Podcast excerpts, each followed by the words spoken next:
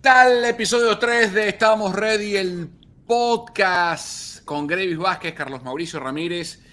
Este podcast tiene múltiples facetas. Hasta ahora han visto una versión en la que yo entrevisto a Gravis, una versión en la que Gravis y yo entrevistamos a Jorge Jiménez, el presidente de la Federación Venezolana de Fútbol. Pero este formato que van a ver hoy es el formato, o va a ser el formato más habitual, que es debatir tres temas. Vamos a tener secciones, muchas cosas, en donde Gravis y yo vamos a debatir, y por lo general yo tengo la razón y él no. ¿Verdad? usualmente pasa con los periodistas deportivos. ¿Qué pasó, partner? Mira, hay que darle las gracias a la gente, pana, por, por las reacciones del podcast de la semana pasada con Jorge Jiménez. Sí, sí, claro que sí. Primeramente, gracias a, todas esas personas que nos siguen, que siguen nuestras carreras, que están apoyando este nuevo proyecto. De verdad que nosotros nos da mucho orgullo ser venezolanos y poder representarlos a ustedes y resaltar lo nuestro. Porque yo creo que estos dos primeros capítulos hablan mucho de quiénes somos nosotros como venezolanos, que para nosotros, cuando acordamos hacer esto, eh, era, lo, era lo primordial. Eh, esa entrevista con el presidente de la Federación Venezolana de Fútbol, Jorge Jiménez, fue bastante impactante en, en, forma positiva, porque nosotros tenemos que, que, que, que ¿sabes? redireccionar ese apoyo entre nosotros los venezolanos, entre la cultura, y, y bueno, darle espacios a la gente a que, a, que hablen, a que muestren su personalidad, quiénes son. Y, y, yo pienso que Jorge se manejó impecable. yo no sabía quién era Jorge, nunca lo había tratado, tengo su número, lo he escrito, él, está en sus, sus ocupaciones, tú lo conoces también, eh, su equipo fue muy, muy, eh, de verdad su equipo fue impresionantemente eh, bastante profesional, eh, nos ayudaron, todo fue por un, por un proceso profesional, eso no fue que nosotros los contactamos directamente ni nada de eso. Entonces, coño, eh, es de pingue cuando tú trabajas con tu gente de esa manera, pues es ah, otro, es, es como que otro check de que sí se puede. Nosotros los venezolanos estamos capacitados a hacerlo bien y juntos. Así que bueno, gracias, gracias y, y bueno, sigan apoyando el proyecto. Esto, esto, es un proyecto para ustedes donde queremos que, que, interactúen bastante. Queremos acostumbrarlos a diferentes escenarios, no solo entrevistas, también debates. Y, y, yo creo que eh, lo está hablando con Carlos, fuera del aire. Eh, es importante que, que, tú des tu opinión y que yo dé la mía, porque muchas veces no vamos a estar eh, sujetos a una misma opinión. Claro. Mira, y recuerden que estamos ready. Llega a ustedes presentado por juegaenlinea.com, el sitio más seguro para jugar y divertirse en internet, ahí ven el código en pantalla para la gente que nos está escuchando en Spotify. Los recomendamos que vayan a nuestro canal de YouTube. Estamos Ready Pod en YouTube, también en Spotify y pronto en Amazon Music. Juegaenlinea.com, vayan a juegaenlinea.com y utilicen el código Estamos Ready para que tengan una free bet de 10 dólares y aparte un free spend de 25 eh, spends. Así que ya saben, vayan rápido a juegaenlinea.com, el mejor sitio del mundo para divertirse. Carlos, tú sabes que todo el mundo me llama a mí. No, voy en línea, voy en línea, pero ¿por qué tú no te inscribes tú mismo? Yo estoy inscrito, yo, yo me registré. Pero la gente me llama a pedirme datos, pero de baloncesto. yo, no, hey, yo, no, yo nunca, en mi carrera activa, nunca posté. No Entonces, no podías. Eh, era, es, super, es, un delito federal, para que sepa. Claro, claro. Entonces, por eso nosotros, eh, bajo nuestro patrocinador oficial, Juega en línea, vayan y regístrense. Ustedes analicen los juegos. Están los, NBA Players ahorita divinos, están sabrosos, como para hacer buenas apuestas. Eh, yo particularmente te puedo datear a nivel hípico, porque tengo caballos, pero, pero juega en línea, es el camino. Claro, vale. Mira, hoy vamos a debatir tres temas. ¿Vieron el nombre del podcast? Hoy vamos a debatir sobre béisbol, sobre fútbol y sobre baloncesto. Vamos a comenzar debatiendo sobre eh, béisbol y las nuevas reglas que tiene grandes ligas. Ya tenemos una, un periodo casi de, de tres semanas, un poco más, de mm, resultados, Gravis y, amigos de Estamos Ready, de estas nuevas reglas que MLB introdujo para, en principio, la, la, principal meta era darle más acción al juego y recortar el tiempo de los juegos. ¿De qué reglas estamos hablando? Primero, un reloj para limitar a los pitchers y los bateadores. Tienen que estar, cuando no hay corredor en base, 15 segundos. Cuando hay corredor en base, 20 segundos. Eh, si en 20 segundos el pitcher no lanza, bola. O si en 15 segundos no lanza, bola. Si, en, si el bateador no, se, no, no hace contacto visual con el pitcher antes de 8 segundos, strike le meten al, bateador. Eh, otra regla, no puede, la cantidad de veces que un pitcher puede lanzar una base en un turno. Por ejemplo, estoy pitchando yo, está Gravis en primera, yo puedo lanzar máximo tres veces a la base. Y si en la tercera no lo hago out, le doy una base adicional. Por ejemplo, si Gravy está en primera, tiro una vez, tiro dos veces, a la tercera, si no lo hago out, Gravy se va a segunda, ¿no? Esa es la segunda. Las bases son más grandes, las bases son un poquito más grandes que la temporada o que el tiempo pasado y vetaron el shift. El shift es que tú puedes tener tres infielders en un lado del diamante. Eh, si por ejemplo eres un bateador zurdo que alas la bola hacia la derecha, ponían a tres infielders en la derecha y uno solo en la izquierda. Entonces ahora ya no se puede hacer eso. Ya no se puede hacer para que haya más juego. ¿no? Esas son las reglas, JB. Eh, ¿Tú has visto algo? ¿Le has parado bola? Dime la verdad. ¿Le has parado bola? ¿No? ¿Qué, has visto? ¿Tú sé que te gusta la pelota? ¿Qué has visto? Sí, bueno, yo fui al opening de los Astros de Houston. Casualidad que estaba en el Final Four en, Houston y fui al opening. Y, bueno, obviamente me di cuenta de las reglas, específicamente en, el timing y en el reloj específicamente que tiene el, bateador y el pitcher y también eh, cuando se habla de los, cuadros defensivos. Pero una cosa que hay que resaltar, que, que para mí es, importante, yo haciendo un research, eh, hablando un poco de que, ¿sabes? Eh, y esto está en inglés, is baseball losing popularity? ¿Será que el béisbol está perdiendo popularidad? O sea, aquí dice que las personas de, entre la edad de 55 años han bajado, ese age group de la gente de 55 años ha bajado como que las ganas de ver, de ver el béisbol. Y las personas de entre 18 a 34 años han bajado un 23%.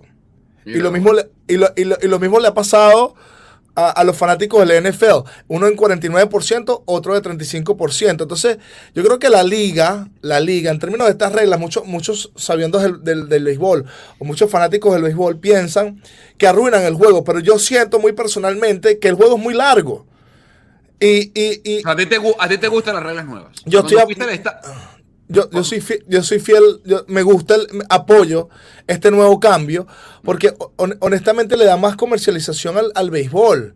Lo hace un juego un poco más reducido en tiempo, puede haber, un, puede haber un engagement entre el fanático y el juego eh, en todo momento. Es distinto al baloncesto, que tú estás viendo el partido, es, muy activo. Un partido de béisbol te puede hasta eh, perder un, un batazo porque a lo mejor el pitcher sale del montículo, se toca o lanza primera y se, y se torna un, partido un poco tedioso. Entonces yo pienso que estas reglas acomodan a que el jugador esté mucho más enfocado y a que el fanático esté mucho más enfocado en ver el juego. Y, y te da la, la, el tiempo. O sea, tú no puedes pasar en un estadio casi cinco horas. Es, demasiado tiempo. No, yo no creo que ahí, ahí hay diversión. Entonces, yo creo que la liga hace eh, un cambio, se arriesga un cambio, porque vienen, explicándote estos números, viene en descenso la popularidad. Ya viene de hace años atrás la popularidad del béisbol. Es muy distinto a la liga de la NBA. Entonces, yo creo que hay que darle, hay que darle una, un completo, una completa chance a, un chance completo, diría yo, eh, eh, a, lo que son estas reglas, porque honestamente sí están funcionando. A lo mejor ya los pitchers tienen una dinámica muy distinta y te cambian un poco cuál es, cuál es tu formato. Entiendo eso, pero al fin, al fin y al cabo, esto es un contrato de televisión, esto es sponsors, eh, esto es dinero por, por, gente que va al estadio, o sea, entrada, boletería, alcohol, comida, y, y, de tal manera las reglas se tienen que alinear a lo que le produce a la, a la MLB dinero. Y yo siento que estas reglas eh, de, cierta manera u otra, eh, son importantes implementarlas, que ya se están implementando para que el juego sea mucho más comercial. Totalmente de acuerdo contigo, Jimmy. Absoluta, total y completamente de acuerdo contigo. Em, yo cubro grandes ligas desde hace mucho tiempo, pero en, aquí en Estados Unidos he cubierto grandes ligas desde hace cinco años con los padres de San Diego, los gigantes de San Francisco y ahora en inglés con los gigantes de San Francisco. Y el cambio es drástico. ¿Drástico en qué sentido? Uno podía pasar antes, pana, cuatro horas en un juego de, nueve innings, porque si el juego va a training es otra cosa. Pero te pongo un ejemplo. Eh, hace poco, eh, los gigantes jugaron un partido de, tres, de 11 innings, el partido duró tres horas y media. Perfecto, es un partido más largo, dura más, no pasa nada, está perfecto, se entiende.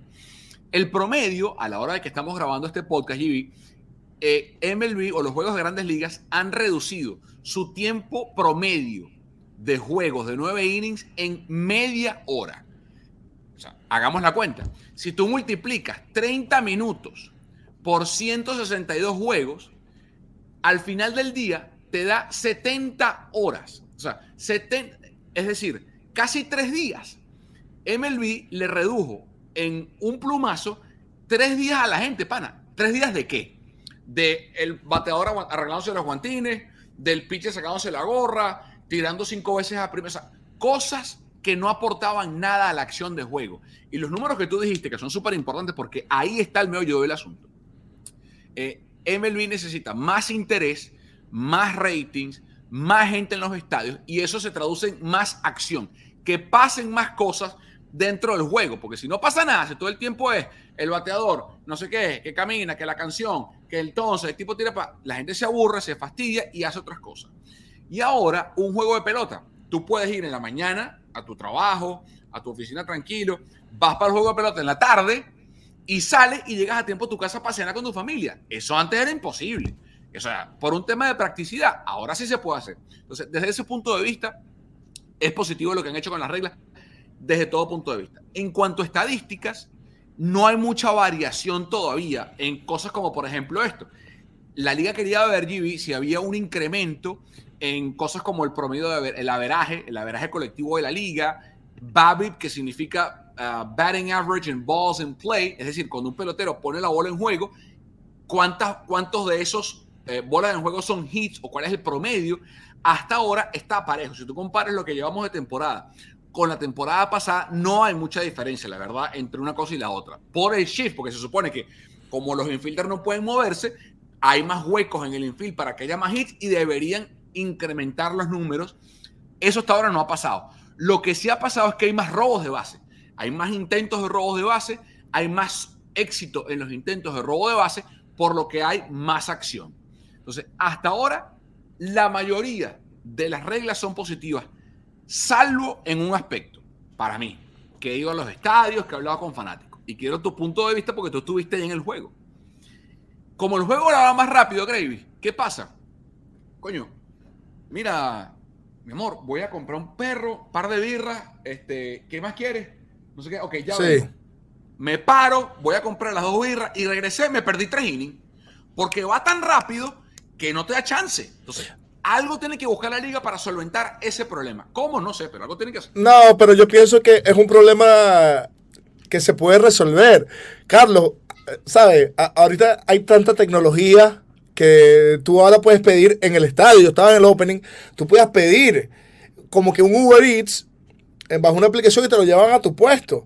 Y sí, las colas son horrible cuando te quieres comprar una cerveza, te quieres comprar un perro caliente o que te quieres comprar cualquier vaina. Eh, de verdad que lo que está haciendo la Grandes Ligas ahorita es como que también, ¿sabes? Moviendo, moviendo al público, moviendo a los jugadores. Hey, eh, tenemos, yo pienso que esto es un buen mercadeo. Yo pienso que esto es great marketing for the league.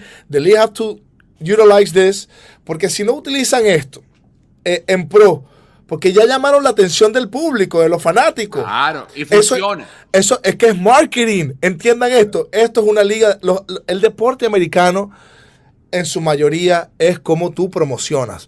What's the marketing you doing? Si tú no haces un buen marketing, es imposible. Un niño llega a la NBA desde middle school Salen en Slam Magazine, salen en ESPN Top, Top 100, salen en el béisbol igualito, en, el fútbol americano igualito, en el soccer igualito. Entonces yo pienso, yo le doy, yo, atribuyo mucho beneficio para las grandes ligas, porque eso, eso me pasó a mí en el juego. Fue a comprar dos cervezas, estábamos en un grupo, y entonces salí, cuando regresé, venga, me perdí, porque yo en ese momento, eh, el segunda base de, de White Sox, de, Chicago, venezolano. Eh, él, está un hit, no sé si ya lo batió, no, no, le he seguido más. Sí, sí, sí, Elvis eh, Andrews, sí, sí. Elvis Andrews está un hit de, los 2000 hits. Entonces fui a comprar una. Entonces, no, eh, bueno, no, Rolling al Y dije, gracias a Dios. Porque yo quería ver el hit, ¿sabes? Y, y, y, de vaina me lo pierdo Bueno, no lo batió esa serie, porque me fue a comprar dos cervezas y me tardé media hora. Entonces, sí, eso, eso va a ser un problema, pero un problema que se, que se puede resolver. Esto no va a ser un problema que sea complicado para las grandes ligas. Lo que sí yo veo positivo es que esto llamó la atención de, al que, de hasta la persona que no le gusta el béisbol. Ahora está curiosa de saber cómo influyen estas reglas. Que pasa, que, que, que, que en verdad se, es un poco negativo, pero el jugador se tiene que ajustar, porque el ah, deporte es un deporte, el deporte es ajustable. son series, son partidos, son, son, son, es, un escauteo, es un trabajo, son, repeti son reps, repeticiones. Por ejemplo, si tú tienes una rutina, que te tardas dos minutos por cada picheo, porque subes el brazo, haces el codo, eh, un kercha o, o, X pitcher, entonces vas a tener que ajustar tu dinámica o, o, tu mecánica a que sea un poco más. Entonces eso requiere concentración, eso requiere trabajo, eso hace que tú mejores tu juego.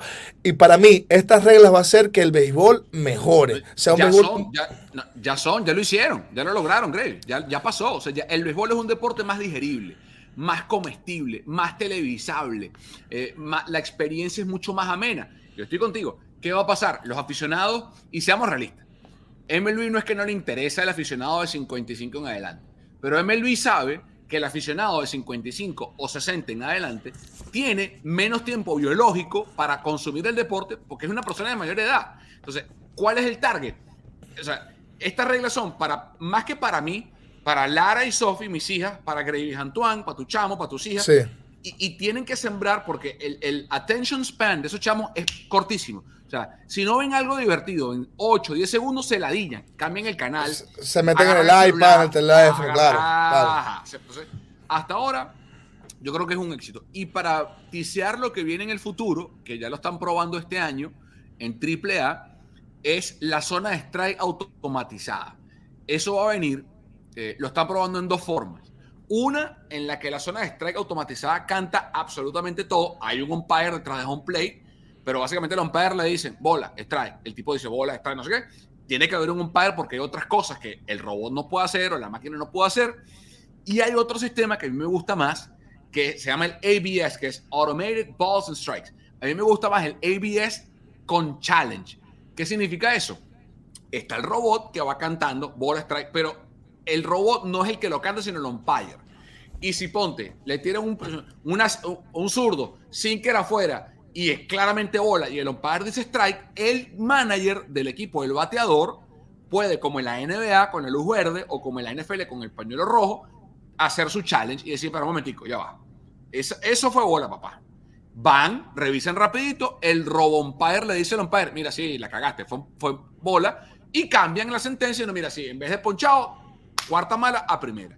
Eso seguramente lo van a probar una o dos temporadas en AAA para ver y luego traerlo a grandes ligas. Insisto, todo esto a, cualquier ser humano le, le, causa curiosidad. Eso es marketing. El, juego tiene que mejorar. Ellos tienen que cautivar eh, fanáticos nuevos del béisbol y mantener los fanáticos que ahorita o que vienen con una trayectoria beisbolera a que van al estadio, se sientan, que ven el partido y todas estas cosas va a causar curiosidad y va a impactar el juego. Y, ojo, los primeros, los primeros que tienen que estar al tanto de todo esto son jugadores, managers, coaches, eh, eh, porque eh, puede afectar tu juego si no te ajustas rápidamente. Al fin y al cabo, al, fin y al cabo eso es lo que trae dinero.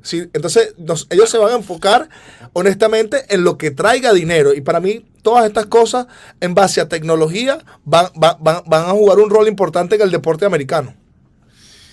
Hablando de dinero, pasamos al tema 2 de este episodio 3 de Estamos Ready. Vamos a debatir ahora sobre Leonel Andrés Messi el mejor futbolista de la historia del fútbol mundial, campeón del mundo, campeón de ganó hasta la Copa de Soltero contra Casado, Leo Messi.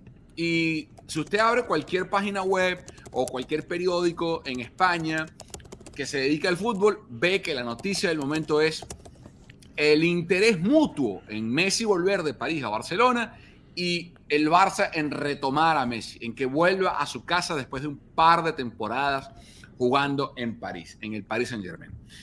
El Barça tiene que hacer primero una serie de, maniobras y contorsiones financieras para poder hacer que el sueldo de Messi pretendido, que se habla de 25 millones de euros netos, eh, o brutos, mejor dicho, por temporada, hacer que ese sueldo pueda caber dentro de la estructura salarial del Barça y poder inscribir el contrato, porque si no, no, o sea, no hace nada, no, no, lo pueden inscribir. Mientras eso no pase, Messi no puede venir a Barcelona. Pero la pregunta Gravis, Gravis Josué, no Gravis Antoine, es si Messi debe volver al Barça, sí o no. Yo voy a dar mi opinión, eh, porque yo escucho a todo el mundo discutir, debatir en esto, un, un debate sano, obviamente. Pero una pregunta. ¿Por qué la directiva del Barcelona trató a Messi de esa manera? ¿Por qué? Bueno, primero, ¿a qué te refieres? ¿A por qué lo dejaron ir? ¿O, eh, por qué? ¿A qué te refieres? Hermano, eh, es, posiblemente el mejor jugador de la historia de este bonito deporte, número uno del mundo. Y aquí no había. Vez que lo dices, mi corazón se ilumina. Pero es que no hay ningún tipo de chance que tú dejes caminar a este tipo a otro lado. Porque el tipo ni siquiera estaba pendiente del dinero. El tipo es, un legado. ¿Por qué el presidente del Barcelona, después que gana las elecciones, creo yo, dice Messi, Messi, Messi? Y todo fue controversial. O sea, si yo, si, yo... Te lo voy a resumir, te lo voy a resumir. El presidente que estaba antes, que es un desastre, se llama José María Bartomeu, infló la nómina del Barça a un punto que era insostenible entra el fair play financiero, el Barça tiene que tener una cantidad de masa salarial que la liga permite inscribir y la masa salarial del Barça no cabía. O sea, era, era Se pasaron del. Imagínate que hay un cap, como en la NBA que hay un. Pasa que es un igual. Hay un cap. Entonces, cuando la porta, primero que son eh, campañas políticas y un candidato promete cosas, así no las pueda cumplir. Pero a la porta le dijeron, sí, a, a Messi lo vamos a renovar y cabe y todo lo demás. Cuando empiezan a echar números, porque el, tipo es candidato, no está dentro, no, puede, no tiene acceso a los libros de contabilidad, de nada. Cuando entra y se da cuenta de la torta que pusieron los que estaban antes y que el tipo no cabe, el tipo no cabe para. ¿Qué van a hacer? Bueno, lo siento, o sea, no, no cabe, brother, no cabe el sueldo y no podemos sacrificar, o sea, no podemos jugar con 10 o con 9 porque tu sueldo, con lo que te pagamos a ti, le pagamos a Pero, pero vamos a estar claro en una vaina, vamos a estar claro en una vaina. Esa aplicación está perfecta, me, parece un presidente de federación, está, un presidente de club. Pero, ¿tú crees que si el ese presidente o el actual presidente hubiese discutido estos parámetros con Messi, Messi no se queda por menos? Con la familia, sus hijos nacieron allí, son catalanes, eh, su comodidad, la historia del club. Sí, pero la liga no lo permite. Ese es el tema. La liga, pues, ¿qué pasa? La liga tiene una, una serie de reglas que dice, porque si no, imagínate, mira, vale, Messi, Messi cobra mil bolos por partido. De hecho, bueno, yo juego por mil, porque hago tanta plata por otro lado que no importa. La liga no permite eso, porque si no, el Barça puede, o cualquier equipo puede llegar a acuerdos por debajo de la mesa o con patrocinantes para que, mira, Messi, ¿sabes cómo es la vaina? Vente para acá. Yo te voy a pagar un millón de euros por temporada. Pero eso es ingenuo. Es ingenuo. Eh, eh, coño, toma papá, es Messi. No estás hablando de un jugador cómic. Es el tipo que lo ha ganado todo. No, es imposible. Es imposible que tú me digas a mí que tú, es más, yo hubiese sido el presidente y pongo mi reputación en la línea, yo, Gravis Vázquez, que me pasa todo el tiempo, porque a todo el mundo le doy culo y, al final y al final soy yo el que se perjudica, porque todos son así, no, no, eh, tú no sabes de esto, ah, no, está bien. Eh, eh, es que yo no me preparé. Es que yo lo que hice fue dormir en mi casa. Entonces, coño, tienes el mejor talento de la historia, el mejor talento y, ojo, yo pienso, tú no, me puedes, tú no me puedes decir a mí que esa situación se manejó pésima comunicacionalmente, pésimo. Eso sí, eh, entonces, afecta, ¿sabes? Como que le pones un, puntico negro a lo que fue una carrera, o a lo que es una carrera impecable de un, de un ser humano que posiblemente nunca más en la vida nazca algo parecido. Pero la culpa no es el que lo dejó ir, sino el que, el que puso la torta antes, que fue Bartomeu. Ahora, la pregunta es si debe volver. Ya se fue, eso fue hace dos años. Y el tipo se fue, se fue a París. Yo hasta lo fui, lo vi a, lo vi jugar en este verano, lo fui, lo vi, lo amo. Yo amo a Messi. La pregunta es ahora si debe volver o no. Sí o no. insisto, te di el contexto. Yo particularmente, yo pienso, no, te di el contexto, yo particularmente pienso, si yo soy Messi hoy, eh, mucha gente dirá, bueno, pero hay que, hay que, regresa, esto no se trata de los fanáticos, disculpen, muchos de ustedes, esto se trata de qué es lo mejor para Messi. yo he escuchado que hay contratos, no sé si un equipo le quiere pagar 400 millones. No, un equipo en Arabia Saudita. Un equipo, el Al Rayyan de Arabia Saudita le ofreció 440 millones por año. Porque la gente tiene que entender algo. Aquí hubo un problema de gerencia. Todos los que tienen que salir, pero eso no van a salir ni por el coño, eh, son ellos. Porque ellos gerenciaron todo muy mal. Ellos no hicieron ni siquiera eh, una planificación para que este momento fuera super smooth y él se regresara sin ningún problema, porque la comunicación se manejó horrible. Yo creo que él no regresa, a pesar de que la historia bonita del fútbol sería que él regrese. Él lo pudiera considerar por su familia, por su familia y por la historia del fútbol y porque él es un tipo de fútbol. Ya el dinero a él no le importa. Pero si yo fuera él, y tengo 400 millones por un año, yo agarrar esos 400 millones y después tuviera que... Es porque él tiene que ser el jugador que más dinero ha hecho a nivel deportivo. Y ojo, no se trata del dinero. Y te lo dice un jugador, un, un former NBA player, que sufre una lesión, que le di todo a mi país, que, que, dependí mucho de mi cuerpo, mi cuerpo al final no reaccionó y lastimosamente la gente se le olvida, tiene memoria corta. Papi, prendan ahorita lo que nos están escuchando y es bien para ver si están hablando de Kobe en paz descanse. Ya no hablan de Kobe. Para ver si están hablando de, los jugadores retirados, de Larry Bird, de, Magic Johnson, que todavía son jugadores, pero Magic Johnson es un, es un empresario increíble. Entonces, mi punto con Messi es que yo creo que Messi no es tan huevón como la gente piensa que el enano es así tranquilito. Claro, que no. Messi va a ser para ir a Barcelona, bajo su estructura de, manejo, de que él salga de ahí como debió salir la primera vez, en lo más grande de la historia de ese club, porque el maltrato que le hicieron en términos de, cómo se manejó todo, ha sido, fue y será siempre un irrespeto para su carrera. Yo creo que hay dos cosas. Primero, él quiere volver a Barcelona. Él quiere, él sabe que en ningún sitio del mundo, me atrevo a decir, ni siquiera en Rosario, en Argentina, de donde él es y nació, eh, te lo pongo así. ¿A qué me refiero con eso? A Messi en Barcelona no lo pitan nunca. O sea, si Messi regresa al Barça mañana y no mete un gol y juega horrible, no lo van a pitar jamás, porque es Messi. Jamás, nunca.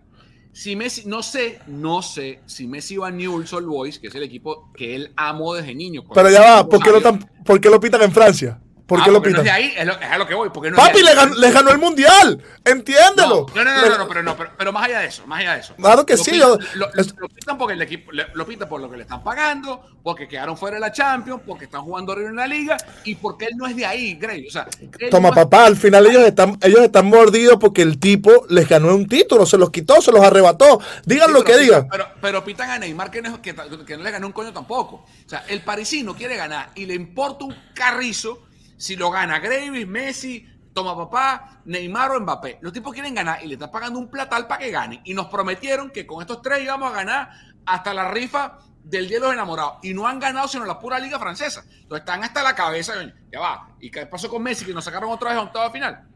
Entonces, yo creo que Messi debe volver a Barcelona por varios temas. Deportivo.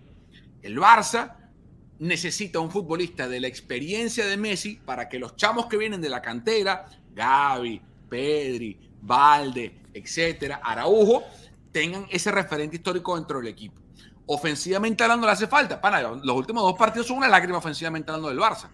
Y a nivel de marketing y de, mercadeo, leí hoy un estudio que ellos estiman que si Messi vuelve al club, Gravis, tú que hablas de marketing, él, él solo, él solito, si vuelve, representaría el 30% de las ganancias del Barça él solo. Por ahora sí. ahora sí. Y ahora sí. Pero es, que la, situación es diferente porque la masa salarial es otra. O sea, salieron de jugadores más caros, Coño. de contratos más elevados, se fueron jugadores que antes cobraban. Por ejemplo, se fue Luis Suárez, se irían, se iría Busquets, serían, en fin. Pero bueno. Pero una pregunta para ti, ya va, sin, sin, sin salirnos de esto tú no, ¿sabes? Eso no era un buen problema de tener tú entrando como presidente. Eso no era un buen problema de tener como para buscarle la solución, como, como, como lo han hecho otros grandes, por lo menos que, han manejado el Madrid.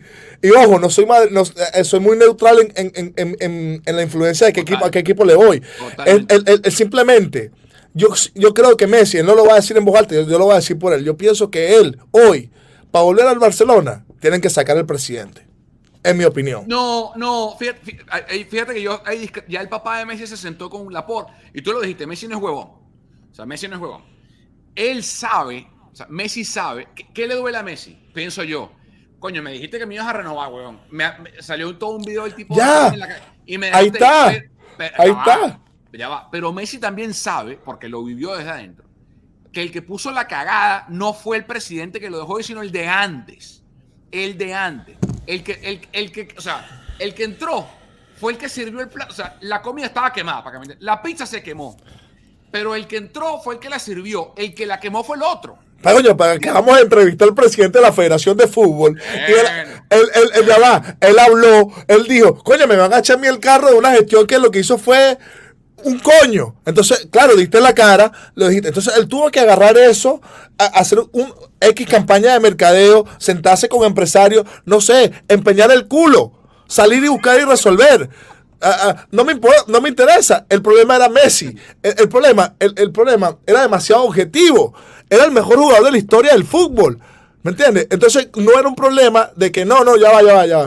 O sea, el tipo salió por la puerta de atrás. Tú no me puedes decir a mí que el tipo salió a lo grande del Barcelona. Todo, a todo el mundo se le rompió el corazón. ¿Cómo tú vas a sacar al tipo con más gloria? exacto, la gente lloró. Entonces yo todavía, yo todavía, yo, yo, yo que soy un poco más controversial, yo creo que Messi tiene que hacer, yo creo que Messi tiene que hacer sus movimientos políticos y. Ah, Pero, si tú fueras Messi, ¿qué haces, pues? Ponte, ponte en los zapatos de Messi. ¿Qué haces tú? ¿Mandas a votar a la puerta? ¿Votan al presidente y vuelvo? No, yo, yo, no lo hiciera de esa manera tan evidente, pero yo sí me sentara a como a, a negociar lo primero lo que me beneficia a mí, al club en base a lo que tú me estás diciendo, cómo yo puedo mejorar eh, a estos chicos jóvenes, porque Messi ya está en una edad de que eh, se trata de eso, de, ayudar, de, su presencia. Ya, ya nada más su presencia es fútbol y fútbol de alto nivel. Presencia. Hay gente que te pasa así por la cara y no, no, no transmite. Y tú estás, tú estás de espalda y te pasa alguien por aquí y te tienes que voltear.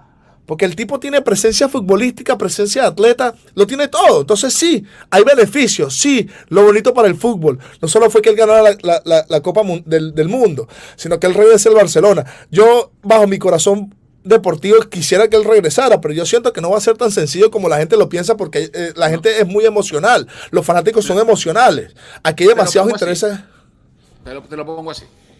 Para que él regrese, el Barça tiene que hacer una serie de movimientos salariales, porque no es por no querer, porque de bola que si fuese por querer, la puerta no lo deja ir. Hay una serie de movimientos, y lo dijo el presidente de la liga, Javier Tebas, hace unos días.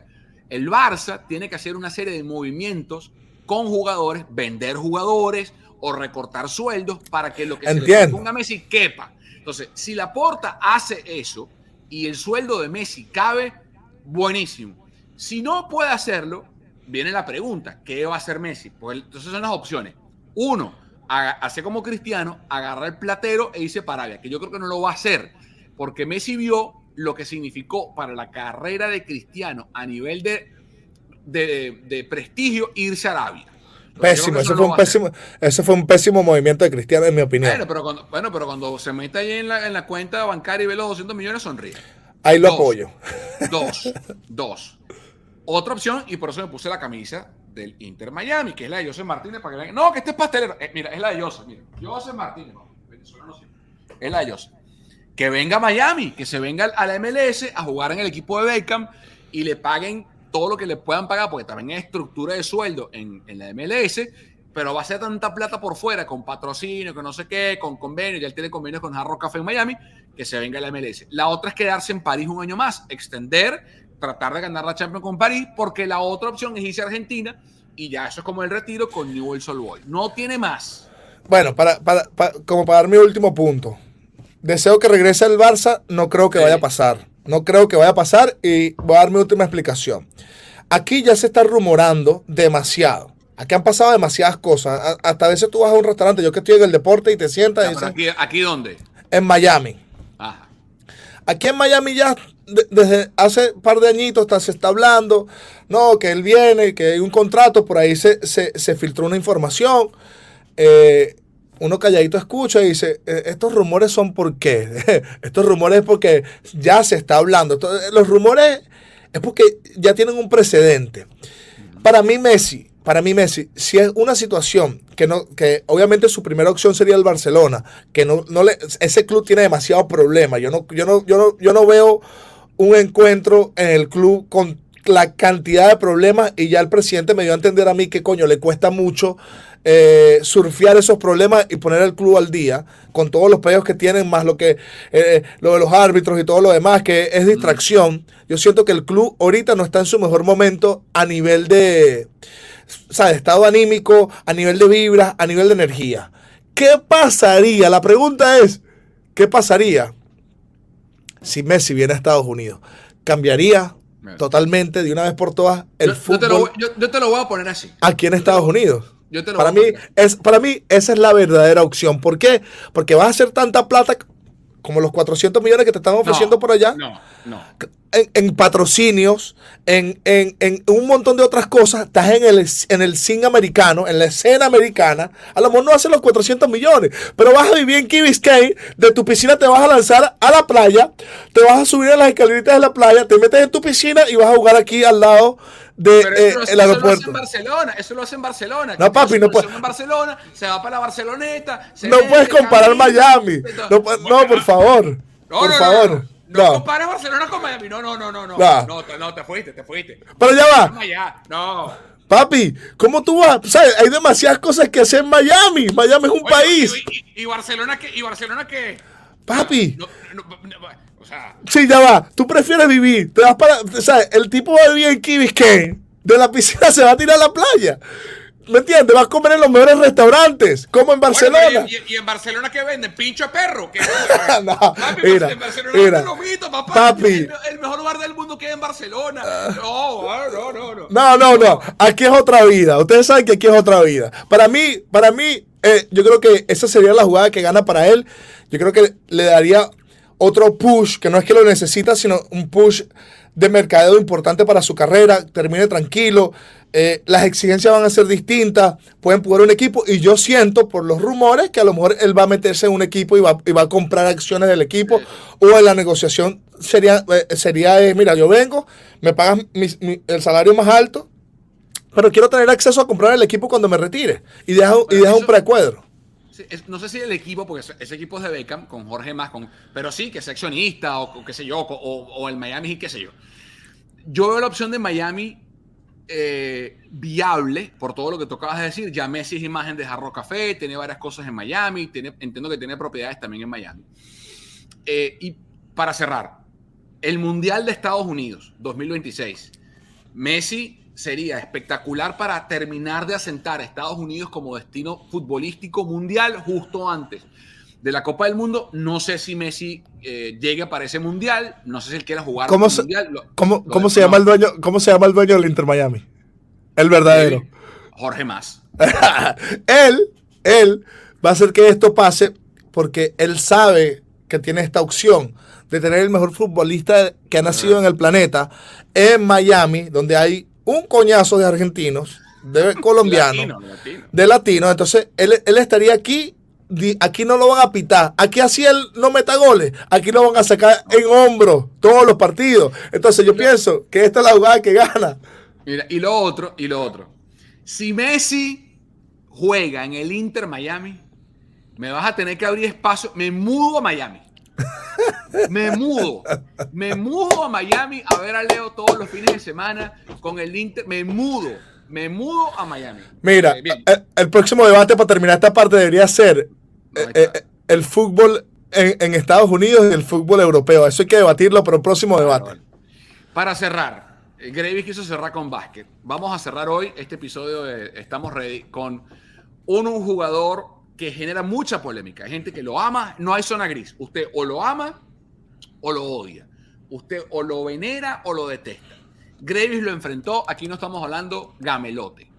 Russell, Russell, como dicen en Argentina, Russell Westbrook, base armador, Los Ángeles Clippers. Em, ¿Cuál es el, esta pregunta la planteó Gravis, ¿cuál es hoy, hoy, el valor actual? No estamos hablando de su carrera, de lo que hizo, no, no, no estamos hablando de hoy, que está con los Clippers. ¿Cuál es el valor actual de Russell Westbrook? Ya va, ya va, porque quiero dar una respuesta precisa para que la gente entienda que cómo funciona el negocio del deporte. Porque muchas veces eh, el fanático tiende a, a, dar una opinión pero no, no, no, no entiende. No la sustenta. nivel, no la sustenta. No, no, la sustenta a nivel de financia. Bueno, Russell Westbrook, net worth, net worth. O sea, lo que vale hoy Russell Westbrook cuando se levanta y se va a cepillar, vale 200 millones de dólares. That's, what, that's, that's his net worth. ok, pero eso, eso, eso, eso es una cosa. exacto. Voy a mi punto, voy a mi punto. Ya va. Russell Westbrook's salary este año 47 millones de dólares. Ok, ya va. Hablamos de fútbol, que es el, deporte número uno del mundo, pero no es el que mejor paga. Podemos hablar de béisbol. Es un deporte importante. No es el que mejor paga. El verdadero deporte que paga eh, en, las tres clases o estatus social en el deporte, en este caso, eh, eh, estatus de gente con dinero, clase media y pobre hay, jugadores élite, jugadores medios y jugadores échale bolas, para, para que nos entiendan, o jugadores below average. Este es un tipo élite, ya su net worth es 200 millones, gana este año 47 millones de dólares, está en los playoffs y está básicamente en el equipo que finalmente puede finiquitar su carrera o finalizar su carrera, porque a, este equipo sí se le hace mucho más fácil sus características de juego. Russell Westbrook es un jugador élite, su valor es élite. No podemos criticar, a pesar de que su juego no apetece a mucha gente porque es un baloncesto muy drástico. Coge. No, no, no, que yo soy uno de esos, sigue, sigue. Eh, es un baloncesto distinto, no nos podemos olvidar el contexto de toda su carrera. Coño, por favor, la gente no entiende que hay jugadores particulares.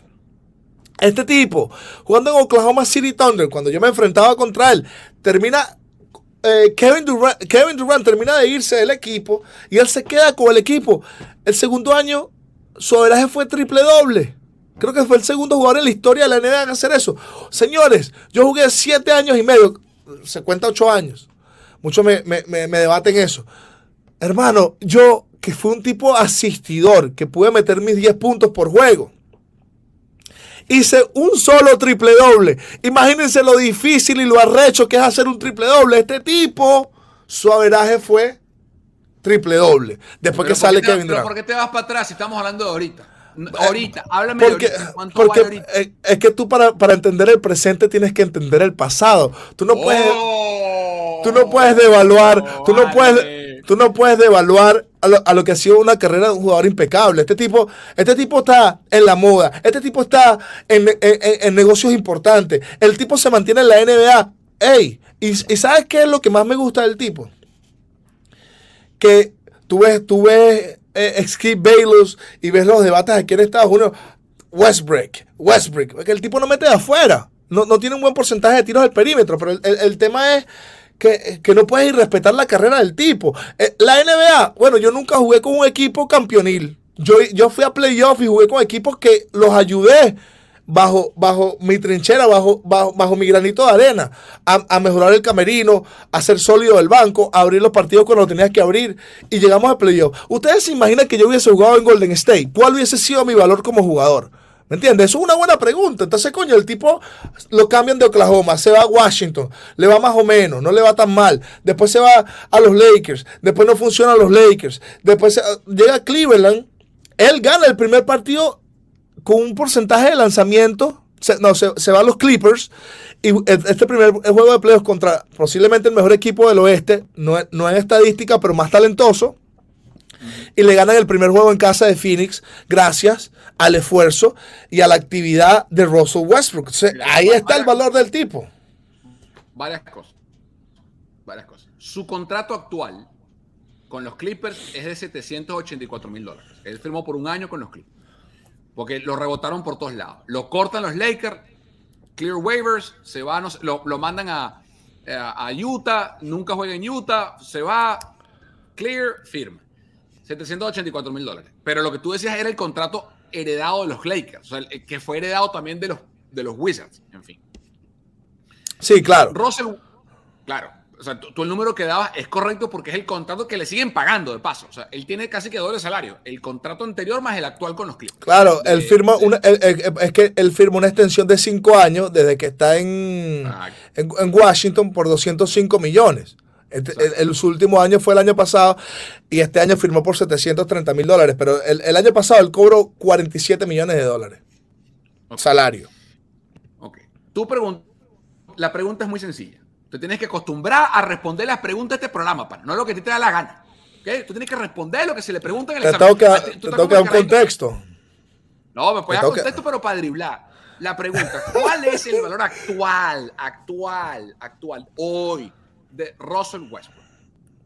A ver, Russell Westbrook este año, hoy, hoy, este año, esta temporada 2000, no, no cuando hizo el triple doble, que fue el MVP, no, no, no, ahorita. Está promediando 15.9 puntos por partido, 7.5 asistencias por partido y, 5.8 rebotes por partido en 73 juegos, 24 titularidades. A la hora de grabar este podcast, estamos hablando de temporada regular. Y lanza 43% del campo, 43.6. 43.6, 31% en triple, horrible, 65% eh, en tiros libres, horroroso y su defensa es espantosa. Entonces, Russell Westbrook es un jugador hoy en día y durante toda su carrera que vivió de la atleticidad. Y tú lo, tú lo marcaste, o sea, a ti no te lo van a contar, tú lo padeciste. O sea, no ha habido un point guard más atlético en la historia de la NBA que Russell Westbrook. No ha existido, no lo busquen pues no lo van a encontrar. O sea, mejores que él, sí más atléticos que él, no. No busquen ni Oscar Robertson antes, ni Gary. No, no hay. Pero esa atleticidad le terminó pasando el factura a, lo lar a la larga de su carrera. Porque se le convirtió en una muleta. Y él, a diferencia de LeBron, que para mí es el jugador más atlético en la historia de la liga, LeBron sí trabajó en su tiro de media distancia, en el tiro de tres, en el fairway, en otras, en ampliar. Habla de su tiro libre. Eh, yo amo a Lebron. ¿Qué lanza, ¿qué, lanza, Lebron de tiro libre? 72, perfecto. Pésimo. bueno, pero este es peor. Este, este llegó a tener temporadas 80 y ahora está en 65. O sea, es Shaquille O'Neal, pues. O sea, peor. Entonces, hoy en día, ¿qué es? Es un piloto en sus 30 que ya no puede hacer blow-bys como hace, por ejemplo, De'Aaron Fox, no pueda, o Anthony Edward no puede hacer eso más, o sea, lo hace contra defensores malos o más grandes, pero es un mal tirador de tres, mal tirador de libres, mal defensor que ya no es tan atlético como antes. Entonces, ¿qué es hoy? Un role player. Hoy Russell Westbrook es un role player. Lo digo yo y lo dice la NBA, porque dime tú, GB, ¿qué jugador prime en su prime lo cambian cinco veces de equipo? Porque ese tipo pareció una pelota, o sea, pasó de Oklahoma a Houston, de Houston a Milwaukee, eh, a, Washington, de Washington a los Lakers. O sea, lo pasaron por todos lados, ¿vale? Porque no rindió más, no evolucionó más. No, por encima. no, no, no. Yo estoy en desacuerdo de eso. Él buscó esos cambios porque él quería quedar campeón. Él sale de Oklahoma ah. porque él, sale de Oklahoma. Bueno, lo hizo Kevin Durant. La gente se arrecha porque Kevin Durant decidió para qué equipo iba a ir. Él decidió su destino. Oh, estoy de acuerdo contigo. El tipo es un role player, sí lo es. Pero ¿en qué equipo? ¿En qué equipo? En, los equipos que él estaba antes, eh, le, seguían dando un rol protagónico, como, por ejemplo los Lakers. LeBron James ha cometido el error de armar los equipos con, el, con las estrellas aquí, erróneamente. ¿Qué vas a hacer tú con Westbrook? Westbrook no mete triple. Ahora, mira, mira el roster de los Clippers. Tiene jugadores que meten triple. El, juego no depende de él. Él puede ser un perfect role player. Ese equipo, ese equipo se mantiene con ese roster y un Kawhi Leonard saludable. A mí no me sorprendería que ese equipo llegue a las finales de conferencia del oeste. entonces, entonces, entonces mi punto hacia ti era cuál es, si es un, un role player. Hoy, ¿cuál es el valor actual de Russell Westbrook? Un role player. Pero ya va, ya va. Un role player en un equipo como el que él está ahorita, porque hablamos de defensa, el tipo defendió bien al, segundo mejor jugador de Phoenix Sun, antiguo novio de una Kardashian. Ah. ¿Me entiendes? Entonces, coño, el tipo defiende una estrella bien a esa edad, con ese Miles. Papi lo defendió bien, le dio dos tapones. El, el primer juego lo gana Westbrook. El primer juego lo gana Westbrook. Lo dijo Paul George. Mira, el primer juego lo gana Kawhi. El, Paul George puede decir misa, ese es otro. Paul George, ah, bueno, Paul George, Paul George que puso su mejor año con Westbrook en Oklahoma. O sea, que lo va a tirar por debajo, no lo va a tirar debajo, de la mata. Mira, el partido, este episodio sale, probablemente el partido se habrá jugado.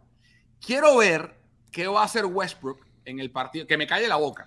Quiero ver qué va a hacer cuando no tenga a Kawhi y a Paul George en el partido 3. Cuando no los van a tener. Kawhi no va ¿Dónde juegan? ¿Dónde juegan? En, casa, ¿no? Ángeles. ¿De, dónde, ¿De dónde es él? Está bien, después de Los Ángeles. Quiero ver, quiero ver qué va a hacer Westbrook cuando le toque cargar al equipo a esta altura. Si le ganan a los Suns y tiene un partido extraordinario, buenísimo. Yo, a mí no me importa si le va bien o mal. yo, yo ni duermo mejor o peor porque el tipo le vaya bien o mal. Mi problema con él ahorita y de hace un tiempo es que se desfasó. Él cree que es el jugador que ganó un MVP hace siete años. Y ese jugador ya no es más. Ya no es más. Se lo dijo la liga. La liga se lo dijo. Pero él no ha dicho lo contrario. Él no ha dicho ah, lo contrario. Ah, pero si le dicen, si le dicen Westbrook se pone a llorar. No se meta conmigo, yo soy un tipo de... Pues, no eres un tipo rechísimo, nada, vale. No eres un tipo, rechísimo es Nikola Jokic, es eh, Joel Embiid, eh, Kevin Durant todavía. Pero tú no, Curry. Tú no piensas que, tú no, ya, pero tú no piensas, ojo, yo estoy de acuerdo, él, él, no tiene, él no tiene que hacer engagement a esos comentarios, pero él le da rechera, me imagino que él es ser humano. Westbrook, una buena que lanza puro ladrillo, claro. Bueno, pero, pero, si, pero, si, es verdad. Tienes que respetar. El, el, tipo ha construido más casas que la misión vivienda, vale. ¿Estás loco? No, vale. Ah, no, no. Es que, pero, pero hey, yo respeto eso que eh, de Skip Bayless porque él es muy neutral. No neutral, él, él, él se expresa de, de, de, X deportista en base a un soporte estadístico. Y bueno, el tipo no mete, no, no, nunca ha tenido un buen lanzamiento del perímetro. Pero Russell Westbrook es un role player en la actualidad y un role player que Gravy Vázquez en su equipo quisiera tener. En cafetero, a lo mejor. Mira, mira. Hoy Hoy, Russell Westbrook es un jugador para cafeteros de la Liga Colombiana. Eh, sí, la superestrella. De la DPB. sí, ahí sí que hace triple doble y lo dejan a Ahí sí, ahí sí. En la NBA, no. Hacemos una encuesta a los 30 GM de la liga. ¿Cuántos de ustedes quieren a Russell Westbrook en su práctica? Todos te dicen paso, paso. Es, un, es una diva. No defiende, no tira de tres, no mete tiro libre. O sea, las cuatro vainas más arrechadas en la liga hoy, que son defender perímetro, tiro de tres, tiro libre, y aparte el tipo es un peo. No, paso, dale, dale. Pero ahora, para finalizar, ¿cuánto tiempo tú crees que a él le quede en la liga? Teniendo ese, ese, eh, dos, tres años más. Ojo. No, no, no, ojo, en la liga mucho porque es un, porque es un espécimen físico, o sea, se mantiene físicamente muy bien. Y tú lo sabes que mientras él físicamente está activo, alguien le va a encontrar un espacio. Pero esos espacios se le están limitando. Y va a depender de lo que él, de, su ego, de su autoestima y que él acepte roles secundarios en equipos hasta no competitivos. O sea, porque ya está a una pestaña de terminar en Orlando, Charlotte. Eh, yo, creo que por, yo, creo que por su, yo creo que por su juego, yo, yo, yo le daría dos, máximo tres años. Porque honestamente lo que va a ocasionar es que eh, eh, los medios, verga, lo critiquen demasiado. Él, ya tiene un label, ya tiene una etiqueta. Eh, él, no es ya un jugador apetecible, él es un jugador de rol. Coño, si para mí fue arrechísimo retirarme y lo anuncié por aquí. Ah, pero estás lesionado, lesionado. Pero imagínate él que verga, ha hecho demasiado por el juego. Ha sido un tipo profesional, nunca se ha metido en peo de nada afuera del, del campo de la cancha nunca. Coño, Westbrook me parece un poco una falta de respeto porque fue jugador, pero entiendo que, pero, pero entiendo, pero entiendo que él no puede hacer un engagement, cosa que también se critica de Kevin Durant. Kevin Durant se pone a veces en Twitter, a hacer engagement con, Mira, ¿cómo, va, cómo va la invitación, por cierto? ¿Cómo va la invitación, por cierto? Sí, sí, no, no. Vamos a, yo, yo, yo espero, si ellos clasifican a las finales de conferencia, lo más seguro es que vaya y pudiéramos hacerlo breve con él o esperaríamos después de los playoffs, pero Kevin Durant va a estar en Estamos Ready, se los prometo, no tengo el tiempo exacto, pero se los prometo. Estamos ready, llega el final por el día de hoy. Este programa llega a ustedes presentado por los amigos de juegaenlinea.com, el mejor sitio para apostar y divertirse de forma sana en internet. Entren ya a juegaenlinea.com, utilicen el código Estamos Ready, estamos ready para que eh, canjeen una free bet de 10 dólares y aparte un free spend de 25 spends. Así que ya saben, juega en línea.com, patrocinante oficial de Estamos Ready. Nos vamos, señor Gravis. Josué Vázquez. Sí, tengo que llevar, al, a, tengo que llevar a mi hijo varón que me salió eh, me salió futbolista. A eso, la práctica de fútbol. Eso, eso, fue otro, eso fue otro. El coño es su madre, mi Yo salió futbolista. Yo me, yo me, fui, yo me fui de Venezuela recho porque los canales deportivos lo que mostraban era fútbol. Y ahora tengo que ver juegos de fútbol más que de baloncesto. Bueno, esta es la última, señores. No solamente eso, eres dueño de una academia de fútbol. Eres dueño de una academia de fútbol. Bueno, eh, esto fue esta Atletum. Dale, papi, gracias. Los quiero. Saludos a todos.